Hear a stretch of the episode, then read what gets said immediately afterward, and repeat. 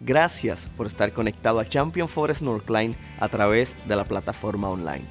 Este sermón está diseñado para que sea de bendición para tu vida y la vida de tu familia. Es nuestro deseo que puedas seguir creciendo espiritualmente. Dios te bendiga, disfruta el mensaje.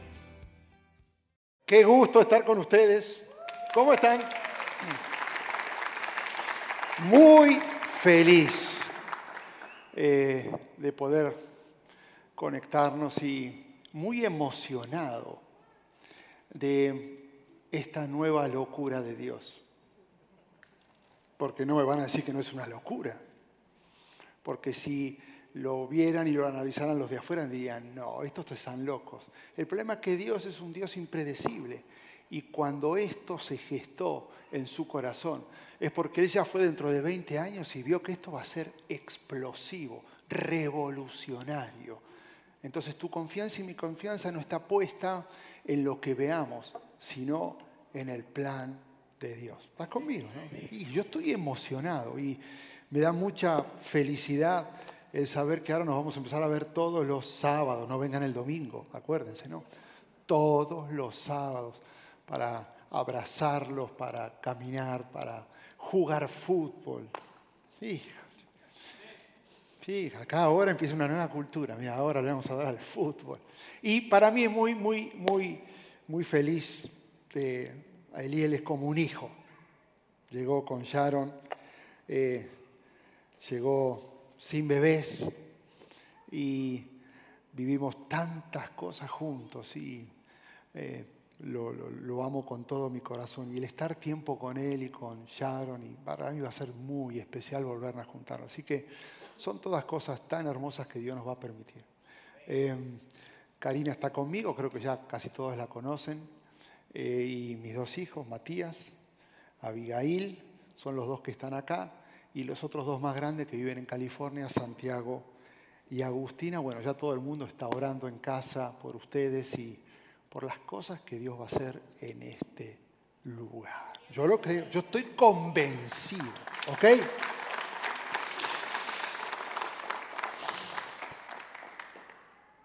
¿Te sirvió o no te sirvió esta serie de determinados? ¿Te sirvió? Está fuerte, ¿no? Es como que fue muy agresiva. Para mí fue muy controversial y muy confrontativa, porque yo creía que muchos aspectos los tenía resueltos, y al estudiar la palabra y tener que enseñar, hijo, para mí fue muy fuerte. Y, si te acordás, estuvimos enseñando acerca del miedo, de la ansiedad, de la soledad, y hoy toca un tema que creo que es de las emociones más mal aplicadas y más mal eh, entendidas, que es el enojo. Qué justo me tocó debutar acá. Me hubiera encantado el amor de Dios, este, la fidelidad y la gracia y la misericordia, que cada día no, me tocó el enojo. y, y lo primero que se me ocurrió es conectarme con ustedes pensando que estoy seguro que estoy frente a enojones. ¿O no? Yo sí. Pero no te avergüences de decir que te enojas siempre. Porque el enojarse no es pecado. Entonces, yo sé que estoy con enojones. Y si no sos enojón, seguramente vas a conocer a alguien que es enojón. Pero si por casualidad, y espero que acá no exista ninguno, sos de aquellos que dices que yo nunca me enojo, entonces voy a ser muy arriesgado a enseñarte lo que voy a decir y lo más probable que al final termines enojado conmigo. Entonces vas a, vas a experimentar lo que es en definitiva el enojo. Y déjame explicarte cuál es el riesgo que voy a correr al decirte lo que te voy a decir. No, no me preocupa lo que voy a enseñar de enojo, porque en realidad está en la Biblia. Así que no me voy a salir de ahí. Lo riesgoso está, escucha esto, en la forma que vas a procesar lo que yo vaya a decir, porque las circunstancias que estás viviendo hacen que se formen filtros en tu vida, entonces uno lo va a escuchar diferente al otro. No es lo mismo escuchar hablar del enojo, aquel que tiene el filtro de haber perdido un ser querido. No, no, e, es diferente escuchar hablar sobre el enojo a aquel que tiene el filtro de, de estar viviendo ahora un conflicto familiar. Es muy diferente escuchar sobre el enojo a aquel que tiene el filtro de haber sido abandonado. Y escucha esto, y tal vez es muy diferente si tenés el filtro de haberte enojado hoy antes de empezar este servicio porque te ibas a estacionar en el parque en un lugar, vino alguien y te lo robó y ahora está sentado delante tuyo. Porque por todo nos enojamos. Y por más que te pida, te ruegue, pido que bajes la guardia. Te pido que olvides el problema, te, pido que olvides el enojo y escuches lo que la palabra tiene para decirte, no lo vas a poder hacer. Así que voy a enseñarte lo que te voy a enseñar corriendo ese riesgo y sabiendo que cuando yo vaya hablando, vas a estar, vas a estar constantemente pensando en tu enojo y vas a estar pensando constantemente en justificaciones. Si yo sé lo que está diciendo usted, pero si usted supiera lo que yo, esto es así, ese es el riesgo que voy a correr. Así que voy a empezar con lo más simple. Voy a empezar a definir la emoción que estás sintiendo ahora. ¿Sí? Para, para que te relajes. Ya vio muchos así, oh, tranquilo, bájala. No. Simplemente déjame ir ahondando en pensamientos para que al final del sermón, dentro de unos 25, 30 minutos, puedas tomar una decisión. No a mí, sino por vos mismo y delante del Señor. ¿Qué es el enojo? ¿Qué es lo que estás sintiendo? Ahí te va. Prohibido mirar al de al lado. E, eso es una orden. ¿Está? Porque si no vas a decir, ¿estás escuchando? No, no, no, esto no es para el que está al lado, esto es para tu vida. Porque todos nos enojamos, ¿estás conmigo? El enojo, gracias papito, es un estadio emocional, ahí lo vamos a tener, que es desagradable, porque no lo disfrutas. No es que decir, uy, por fin estoy enojado. No, la, la, verdad que el enojo es un estado que aparece, una emoción, y es desagradable porque no te hace sentir bien y que experimentás cuando nos sentís contrariado o atropellado por palabras, acciones o actitudes de alguien más. Ah. En otras palabras, podríamos decir que el enojo es un ácido que hace más daño al recipiente en el que está que en el recipiente que va a ser vertido. El enojo como emoción es algo que aprendiste, no, es algo que aprendiste, perdón, sino que es una capacidad de Dios que te dio para que reacciones. El enojo es una creación de Dios, por eso estoy frente a enojones. Porque es una forma de reaccionar. A lo mejor el enojo es una, es una reacción de frustración a algo que no podés tener el control. Por eso cuando vas con la 45 y tenías que llegar temprano y hay un accidente y hay un embotellamiento, te enojaste. Porque estás frustrado. Porque no puedes hacer nada. A veces el enojo es una reacción de defensa a algo que te hicieron. Y jugaste al fútbol, te dieron y sacudieron una patada y decís, ¿qué te pasa? ¡Eh! ¿Por qué me estás pegando? Y te estás defendiendo. El enojo a veces es una expresión de amor, porque si llegan a lastimar a tu familia, vos te vas a enojar. A veces el enojo es una reacción al dolor. Quiero verte si te pegas un martillazo en el dedo. Y nadie te hizo nada. ¿Qué te vas a enojar con el martillo? Si el martillo lo tenías vos en la mano. Te estás enojando con vos mismo el dolor genera reacción de enojo. Ahora, la pregunta es, ¿cómo se explica que una situación de enojo a algunos le genera mucho enojo y a otros nada? Eh, yo tengo dos perras, Mau y Suki, mamá e hija. Larva y larvita. No hacen nada. Y, cuando hacen sus necesidades adentro de la casa, Karina reacciona de cierta manera. Y yo la admiro, porque tiene razón. ¿Qué te dije? Ven acá. Y la agarra del cuello. Te dije que acá no. Te dije que acá no. Es afuera. Yo digo, wow, menos mal no soy perro. Ahora, cuando ella no está y se hacen sus necesidades conmigo, otra vez te hiciste. ¿Por qué no me pediste? Ok, la próxima decime te abro la puerta. Dale, buen perrito, ya está. Y es la misma necesidad. Y yo no soy más bueno que ella. Pero evidentemente tenemos formas de reaccionar en nuestro pensamiento a la misma situación. Escucha esto, la intensidad de mi enojo no se te determina por lo que pasó, sino por lo que mi mente piensa acerca de lo que pasa. La intensidad no lo fija, me pasó esto, sino qué pensás acerca de lo que pasó, porque la misma situación a otros va a ser diferentes reacciones. Imagínate que estás haciendo fila y de repente estás en la fila y viene alguien y te pisa. Bueno, está bien, listo. Y viene otra vez y te pisa. Y viene otra vez y te pisa. Y ya la cuarta vez quiero verte. Le digo, la próxima vez que venga lo encaro. Y le voy a decir, perdón, no te das cuenta que estoy acá. Y ya viene, te pisa y decís, no te da y ves que es ciego. ¿Sabes lo que va a pasar con tu enojo? automáticamente se va a ir. Pero los pisotones que te dieron no cambiaron. Lo que cambió fue tu pensamiento con respecto al que te dio pisotones. Antes pensabas, ahora le voy a decir, ¿qué, le pasa? Hasta ahora pensás, pobre persona, yo no me di cuenta. El hecho de haber sido pisado no cambió pero tus pensamientos sobre los pisotones sí. Digamos así, el enojo es combustible,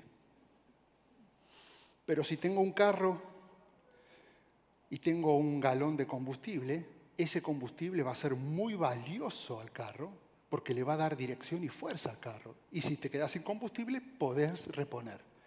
Pero si tenés combustible y no tenés un carro, ahora ese combustible se transformó en algo peligroso, porque no es valioso para nada, pero es peligroso. A todos los enojones, hoy vine a salvarles la vida. Y les recuerdo que en junio es mi cumpleaños, para que lo tengas en cuenta nada más. Porque te estoy salvando. O sea, ahora estás diciendo, por fin lo entendés. Ahora, no voy a hablar del enojo, sino de tus reacciones, ahí donde se viene pesada la mano. El enojo no es pecado. Te lo vuelvo a repetir, no es pecado, sino lo que mis pensamientos me pueden llevar a hacer estando enojado. Pastor, es que en realidad este sermón no es para mí, porque yo nunca me enojo, entonces es un vegetal. Y, y, me encantaría conocerte, porque nunca conocí un extraterrestre que no sea humano. Porque todos fuimos creados con la emoción del enojo. Esto es para lo que les toca vivir con alguien que se enoja. En realidad, todos nos enojamos, pero hay algunos que se van a enojar más y pierden el control. Escucha esto. No es mejor persona el que evita enojarse, sino el que controla el enojo. Y esto es para los que se enojan siempre. No olvides que siempre es mucho más grave las consecuencias de alguien enojado a las causas por las cuales te enojaste. Por eso Jesús lo tiene que aclarar. Y dice, si se enojan, está bien si te enojas. Vas a ver cosas que no están bien y la reacción frente a algo que no está bien es enojarse, está bien. Pero él tiene que aclarar y terminar. Si hubiera, terminado ahí estábamos en problemas, pero él dijo, si se enojan, no pequen. Y no permitan que el enojo les dure hasta la puesta del sol. Y no den cabida al diablo. Es como si él estuviera diciendo, si te enojas, que no hay bronca con eso, está bien, no pierdas tu control. No dejes que el enojo te domine. No dejes que te hagas hacer cosas que no son de Dios, porque en el momento que lo haces, está dando cabida. Cabida en el contexto griego lo que quiere decir es invitar a tu habitación íntima a Satanás. En el momento que le das cabida al diablo, es que le estás abriendo la puerta para que entre en tu intimidad. Y el problema es que él ahí se va a hacer un festín. Por eso Jesús aconseja que cierres la puerta antes de que se ponga el sol. Y no porque enojarse esté mal, sino porque Satanás va a entrar y se va a divertir con tus emociones y te va a hacer hacer cosas que vos jamás pensaste que llegarías a hacer. Es interesante porque hay formas de enojarse, ¿no? Está la manera de la tortuga. Debe haber enojo. Yo soy medio tortuga al enojarme. ¿Por qué? Porque cuando me enojo, todo me lo meto hacia adentro. ¿No? Y no digo nada. Y me termino metiendo en el caparazón soy víctima y yo me, meto hacia adentro. El problema es con lo que se enojan como los zorrinos. Oh. Porque el zorrino explota y siempre donde esté va a llenar el ambiente de un olor desagradable a enojo. ¿Por qué? Porque se va a esforzar para que todos se enteren cuál fue el problema y cuál es su enojo. Ah, claro. Eh, Dios es tan creativo que normalmente hace cazar tortugas con zorrinos. Ahí están cayendo, ¿no? Porque primero empezaron a pensar, ¿qué soy, tortuga o zorrino? Yo soy tortuga, o sea que ella, bueno, sigo. Ok. Ahora, déjame esto. Déjame darte algunos datos del enojo. Y estoy haciendo todo esto sin introducción. ¿Por qué? Para que te relajes. Porque hablar del enojo no es fácil. Porque seguramente antes de venir te agarraste una bronca con ella, con él, con tus hijos. Algo hizo que te detonara. Entonces está bien, reaccionaste según una capacidad que Dios te dio. Pero hablemos del control. ¿Quién controla a quién? Déjame darte algunos datos sobre el enojo que no conocías. Interesante. Por ejemplo, la mujer promedio pierde el control unas tres veces por semana. Interesante que el hombre unas seis veces por semana. Ah, las veo felices. Ok. Las mujeres, interesante, tienden a enojarse con la gente. Le ponen cara al enojo. El hombre se enoja con cosas o situaciones. Los adultos, solos, solteros, expresan su enojo dos veces más que los casados. Pero no era que matrimonio era un desastre. Que tu desgracia si te casás, no, los solteros se enojan más. Esta me pegó. Porque el lugar preferido de todos para expresar el enojo es la casa, más que cualquier otro lugar. Las familias exitosas no son aquellas en las que no existe el enojo ni el conflicto. Ya, tranquilos. Son aquellas que han aprendido a manejar el enojo y el conflicto. ¿Lo ves? Ahora, empiezo mi sermón. Necesitaba una introducción interesante para que te... Ahora recién ahora los veo más relajados. Ahora, la pregunta que genera toda esta introducción para el sermón es, no como evito enojarme, nunca te vas a dejar de enojar, porque es una capacidad de Dios. ¿Cómo vas a, cómo vas a anular algo que Dios nos regaló y lo diseñó? Como una reacción. La pregunta es, ¿cómo hacemos para controlar el enojo? Entonces, voy a darte tres consejos y al final voy a hacer un llamado. Quiero que prepares tu corazón. No dejes que el orgullo te mantenga en tu postura, sino que dejes que la palabra entre. entre, no lo que yo estoy diciendo, la palabra entre. Y hoy tengas la posibilidad de salir diferente a lo que viniste. Pero deja que entre, deja que eh, eh, el Espíritu Santo te vaya convenciendo para que tomes decisiones. ¿Estamos? Número uno, ¿cómo controlar el enojo? Decidí controlarlo. Todo empieza con una decisión. Dice Proverbios 29:11. El necio es el que da rienda suelta a la ira, pero el sabio sabe dominarlo. Ahora, ¿por qué? Porque no podés seguir viviendo diciendo así soy yo. Mi papá se enojaba, yo soy enojón, así que no lo puedo controlar. Ya, te casaste conmigo, así soy. Ah, así soy, soy tu hija reacciono así. Y no, no, no sigas diciendo esto porque tenés dominio propio. Además, tu enojo, escucha esto, no es parte de tu personalidad. El enojo es parte de una decisión, como el amar. Jesús no dijo, ama si querés y lo sentís a tu prójimo. Es decidir amar al prójimo. Te enojas porque decidiste enojarte, porque nadie te obliga a enojarte. No existe la frase me estás haciendo enojar. ¿Desde cuándo yo te obligo a enojarse? Vos estás permitiendo que cambies y reacciones y tomes la decisión de enojarte. Y la verdad es que creo que sabemos controlar muchísimo más de lo que pensamos el enojo, solamente que no nos gusta admitirlo, por el orgullo, porque cuando el enojo se junta con el orgullo, es una combinación fuerte.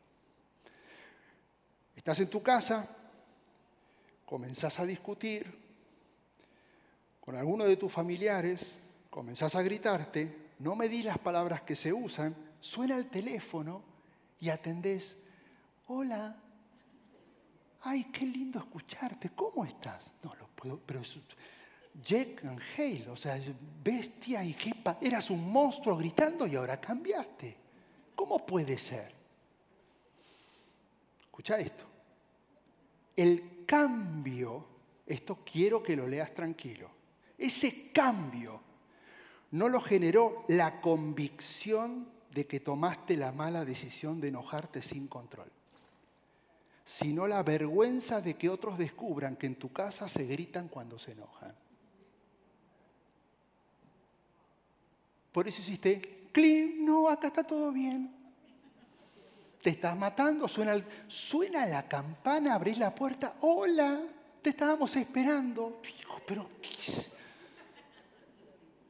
Eh, entonces no me digas que no sabes controlar el enojo. Sí, lo sabes controlar.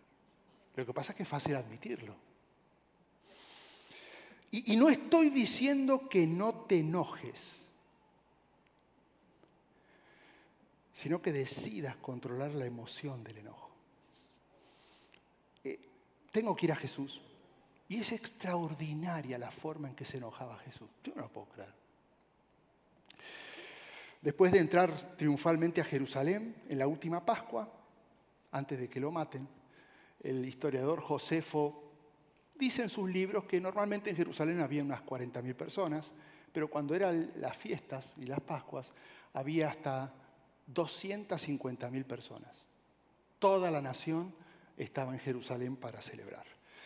Jesús entra Sucede todo lo que ya sabes, el burrito, las palmas, todo, pero entra y él sabe que aproximadamente faltan cinco días para que lo maten. Así que me imagino que hay cierta tensión en Jesús. ¿No te identificas? Porque cuando vos estás tensionado, estás más propenso a explotar. De repente la tensión de que no sabes si te van a echar del trabajo o no. De repente la tensión de no sabes si, qué, va a pasar con una decisión que tenés que tomar. No sabes qué va a pasar con la familia. Entonces hay un estrés, hay una tensión porque algo sucede, algo fuerte va a venir. Entonces estás más propenso a explotar. Jesús sabe, en cinco días se viene. Y él ya lo sabe, los demás no, pero él sí lo sabe. Entonces Jesús entra en el templo, después de que entró, ahora quiere ir al templo, y lo primero que ve al entrar al templo, no ve personas. Escucha este dato. Ve avaricia, ve hipocresía, ve abuso. No vio a Pepito, a Juanito, vio situaciones e injusticias y se enojó. Y dice Mateo, entró al templo y echó de allí a todos los que compraban y vendían y volcó las mesas de los que cambiaban dinero y los puestos de los que vendían palomas. Ahora, antes de que me meta en esto, porque esta es una clase magistral de enojo. Quiero ponerme en el lugar de los discípulos. Por primera vez ven a Jesús enojado. ¿Te imaginas la reacción? Hoy el maestro se... Perdimos al maestro. Dios mío, ¿y de dónde salió esto? Estamos hablando de que pateó mesas, tiró todo por el aire y aventó todo lo que se venía porque estaba enojado. Y los discípulos diciendo, no, tres años tirado ahora a la basura. ¿Qué es lo que va a pasar ahora? ¿Qué es lo que va a ser ahora, después de aventar todo. Y Jesús lo sorprende. Yo no lo puedo creer esta reacción. Ahora que la estudié más, dije, no, no, no. Porque ¿qué hubieras esperado? A ver, ¿alguna vez tiraste algo? ¿Qué es lo que siguió después de que tiraste? ¿Qué es lo que esperaba la gente, la reacción de Jesús? Y ahí te va. Se controla. Y comienza a enseñar. Acaba de aventar mesas. Y dice, escrito está, mi casa será llamada casa de oración, pero ustedes la están convirtiendo en cueva de ladrones. Versículo 14, y se le acercaron en el templo ciegos y cojos y los sanó. Esto es imposible. A ver, faltan versículos acá. Falta algo. A ver, tenés la siguiente. Yo escogí, escogí la que más te gustaría. Por ejemplo, yo, agregaría versículos a la Biblia. Versículo 14. Y como estaba enojado ese día, no sanó a nadie. Pero, no, suena lógico. A ver, vayan escogiendo con cuál te quedarías vos, ¿no? O por ejemplo, como estaba tan alterado, amenazó con dejar el ministerio. Como estaba molesto, no habló más con los discípulos. Y como estaba ofendido, esta me gusta, esta es normal. Ese día comió solo. Elegí una, la que elijas es la que haces. Te alteraste, tenía razón para enojarse, tenía razón. Vino y demostró su reprobación con lo que sucedió. Pero una vez que expresó, enseñó y siguió en misión. Siguió enfocado. ¿Qué hubieras hecho? Se sorprende que, como si fuera dos historias pegadas, dice, después de tirar las mesas, se le acercaron en el templo ciegos y cojos y los sanó. No lo puedo creer. Escúchame bien, no estoy queriendo promover que cuando llegues a tu casa tires mesas cuando te enojas. Y la verdad que no hace falta pero ya decidí, decidí, no es carácter, no es temperamento, decidí que el enojo no te domine y no controle tus decisiones. No se trata de buscar que no te enojes más, te vas a enojar y está bien, sino de controlar tu enojo de tal manera que cuando pierdas el control, ese enojo que era una emoción, ahora se transformó en pecado por lo que te estás llevando a hacer. Así que número uno, decidí controlar tu enojo. ¿Sí?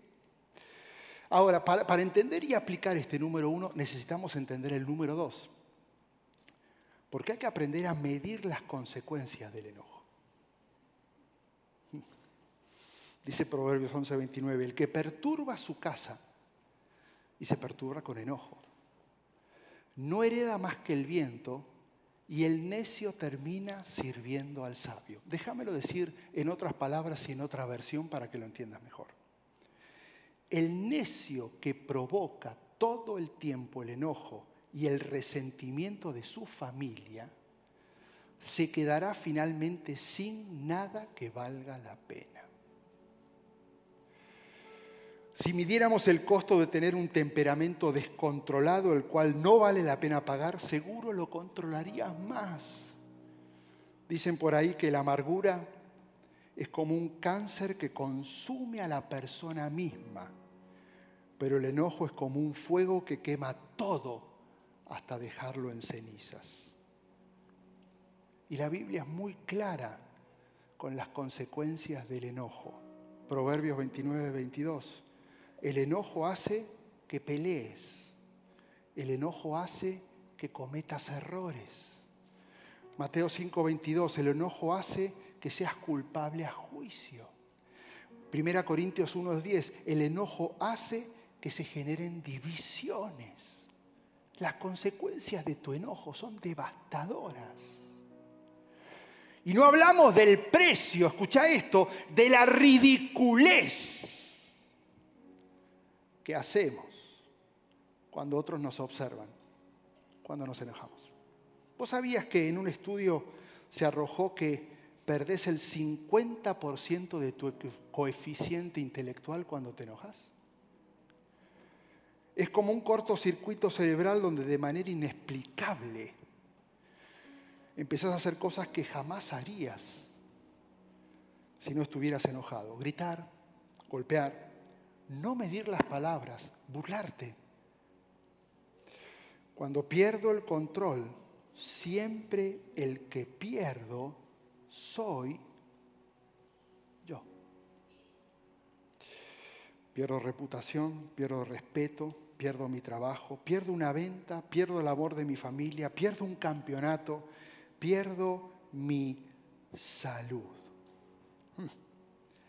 Porque cuando estás enojado, el enojo te consume y te hace estar enfermo. Por eso no se trata de lo que comes, sino más bien de lo que te está comiendo a vos.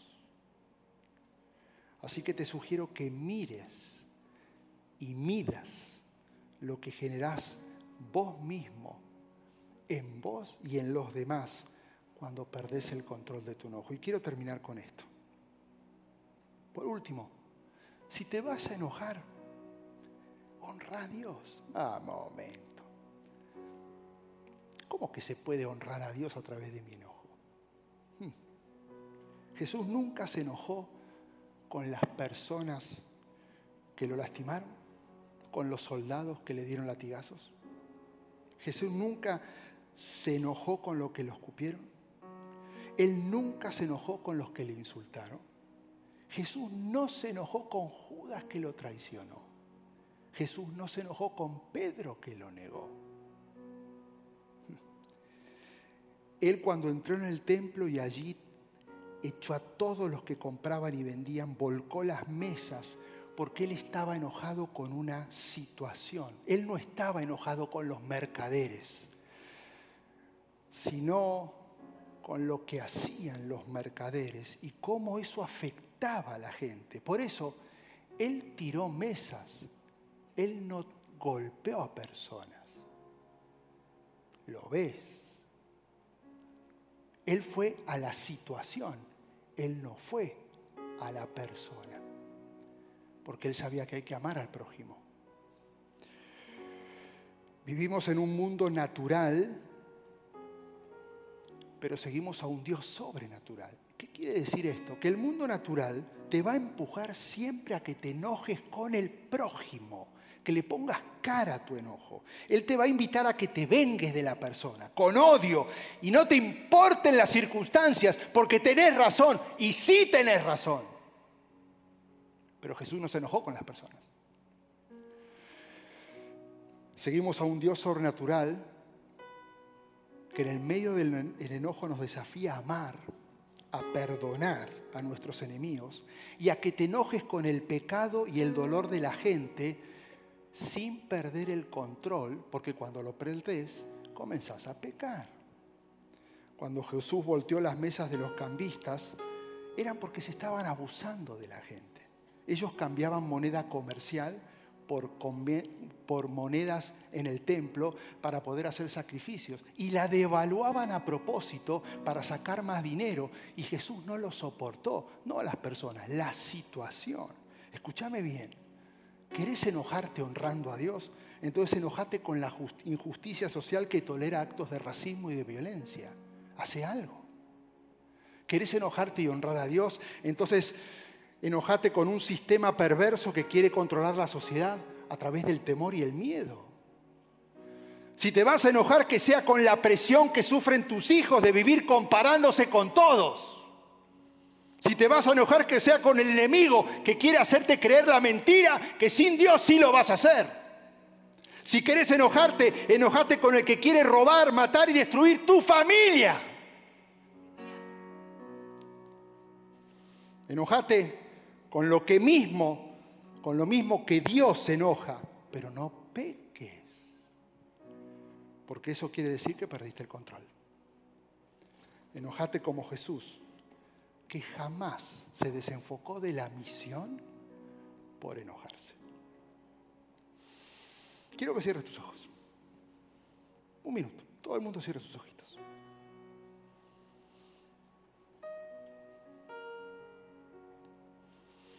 Porque esto lo que hizo que a medida que hablase, vos penses en vos.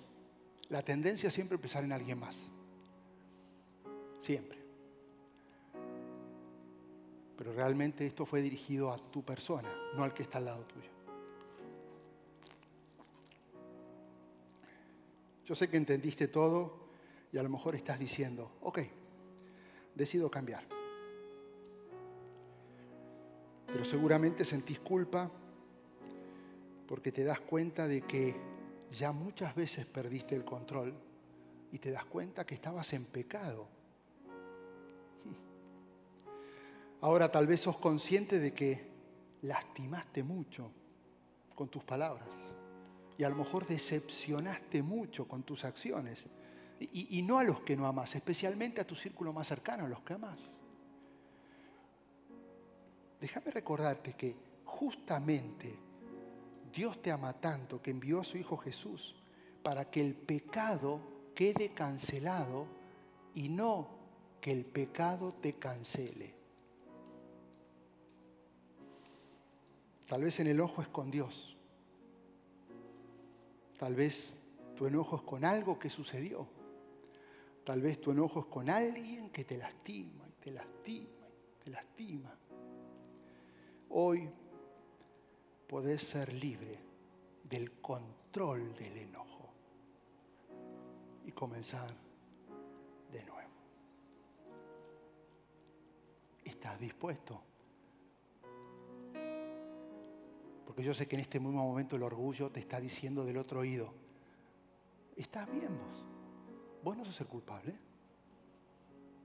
Vos eh, él tendría que pararse, ella tendría que pararse. Ojalá, no, Calla el orgullo y ahora escucha lo que la palabra de Dios está diciendo. Tenés que amar y como decidís amar, ahora tenés que decidir de ahora en más controlar esta capacidad que Dios nos regaló para no pecar. Pero tenés que entregar ese enojo al Señor. ¿Estás dispuesto? Si estás dispuesto, quiero que te pongas de pie porque quiero orar por tu vida ahora. Yo sé que no es fácil, gracias.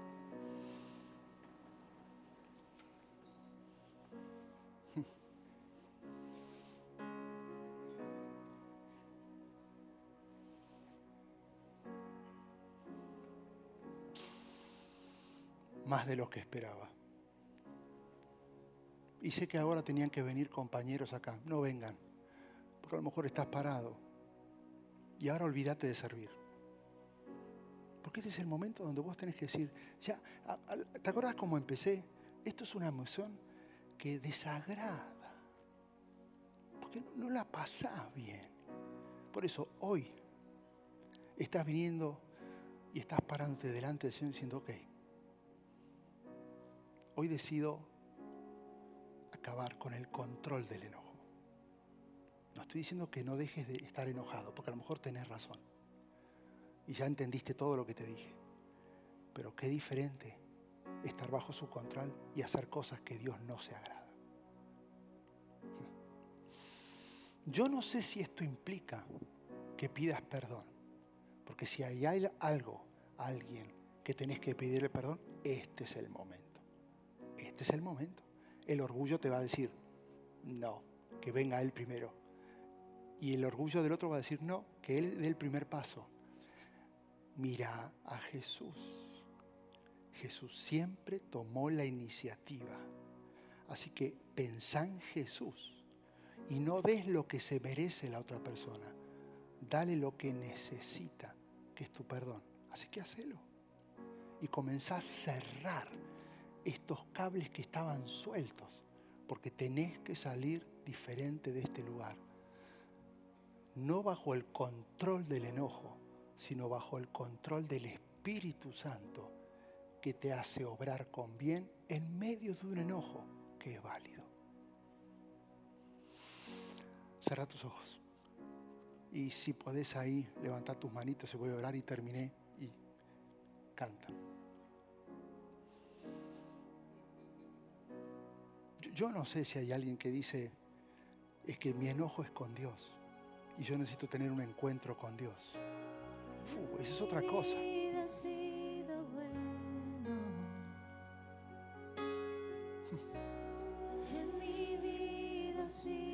Tal vez un enojo con alguien de, de, tu familia cercano. ¿Cómo dejaste la puerta abierta para que empiece a deteriorarse?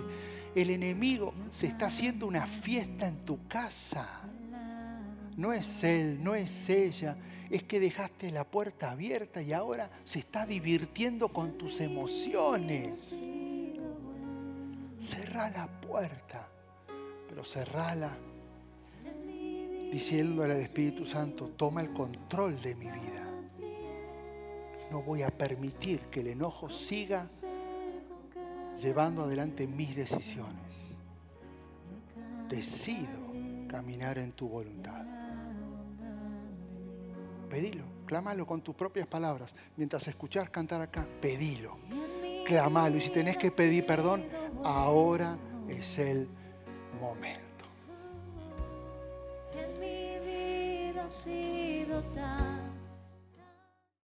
Gracias por haber estado con nosotros hoy. Esperamos que el sermón haya sido de bendición para tu vida y que el Señor haya hablado a tu corazón. Si todavía no has aceptado al Señor Jesús en tu vida, quisiera invitarte a que hagas esta oración junto a mí, la oración más importante que un ser humano puede hacer. Repite después de mí, Señor Jesús, hoy te acepto en mi corazón y te reconozco como mi único y exclusivo Salvador. Escribe mi nombre en el libro de la vida. En el nombre de Jesús. Amén. Nosotros creemos que si hiciste esta oración, vas a poder disfrutar de una eternidad junto a nuestro Padre Celestial en el lugar que ya Él ha preparado para nosotros. Quisiera invitarte a que nos puedas acompañar a Champion Forest Northline. Para más información puedes ir a championforest.org diagonal Northline. Dios te bendiga, te espero la próxima semana.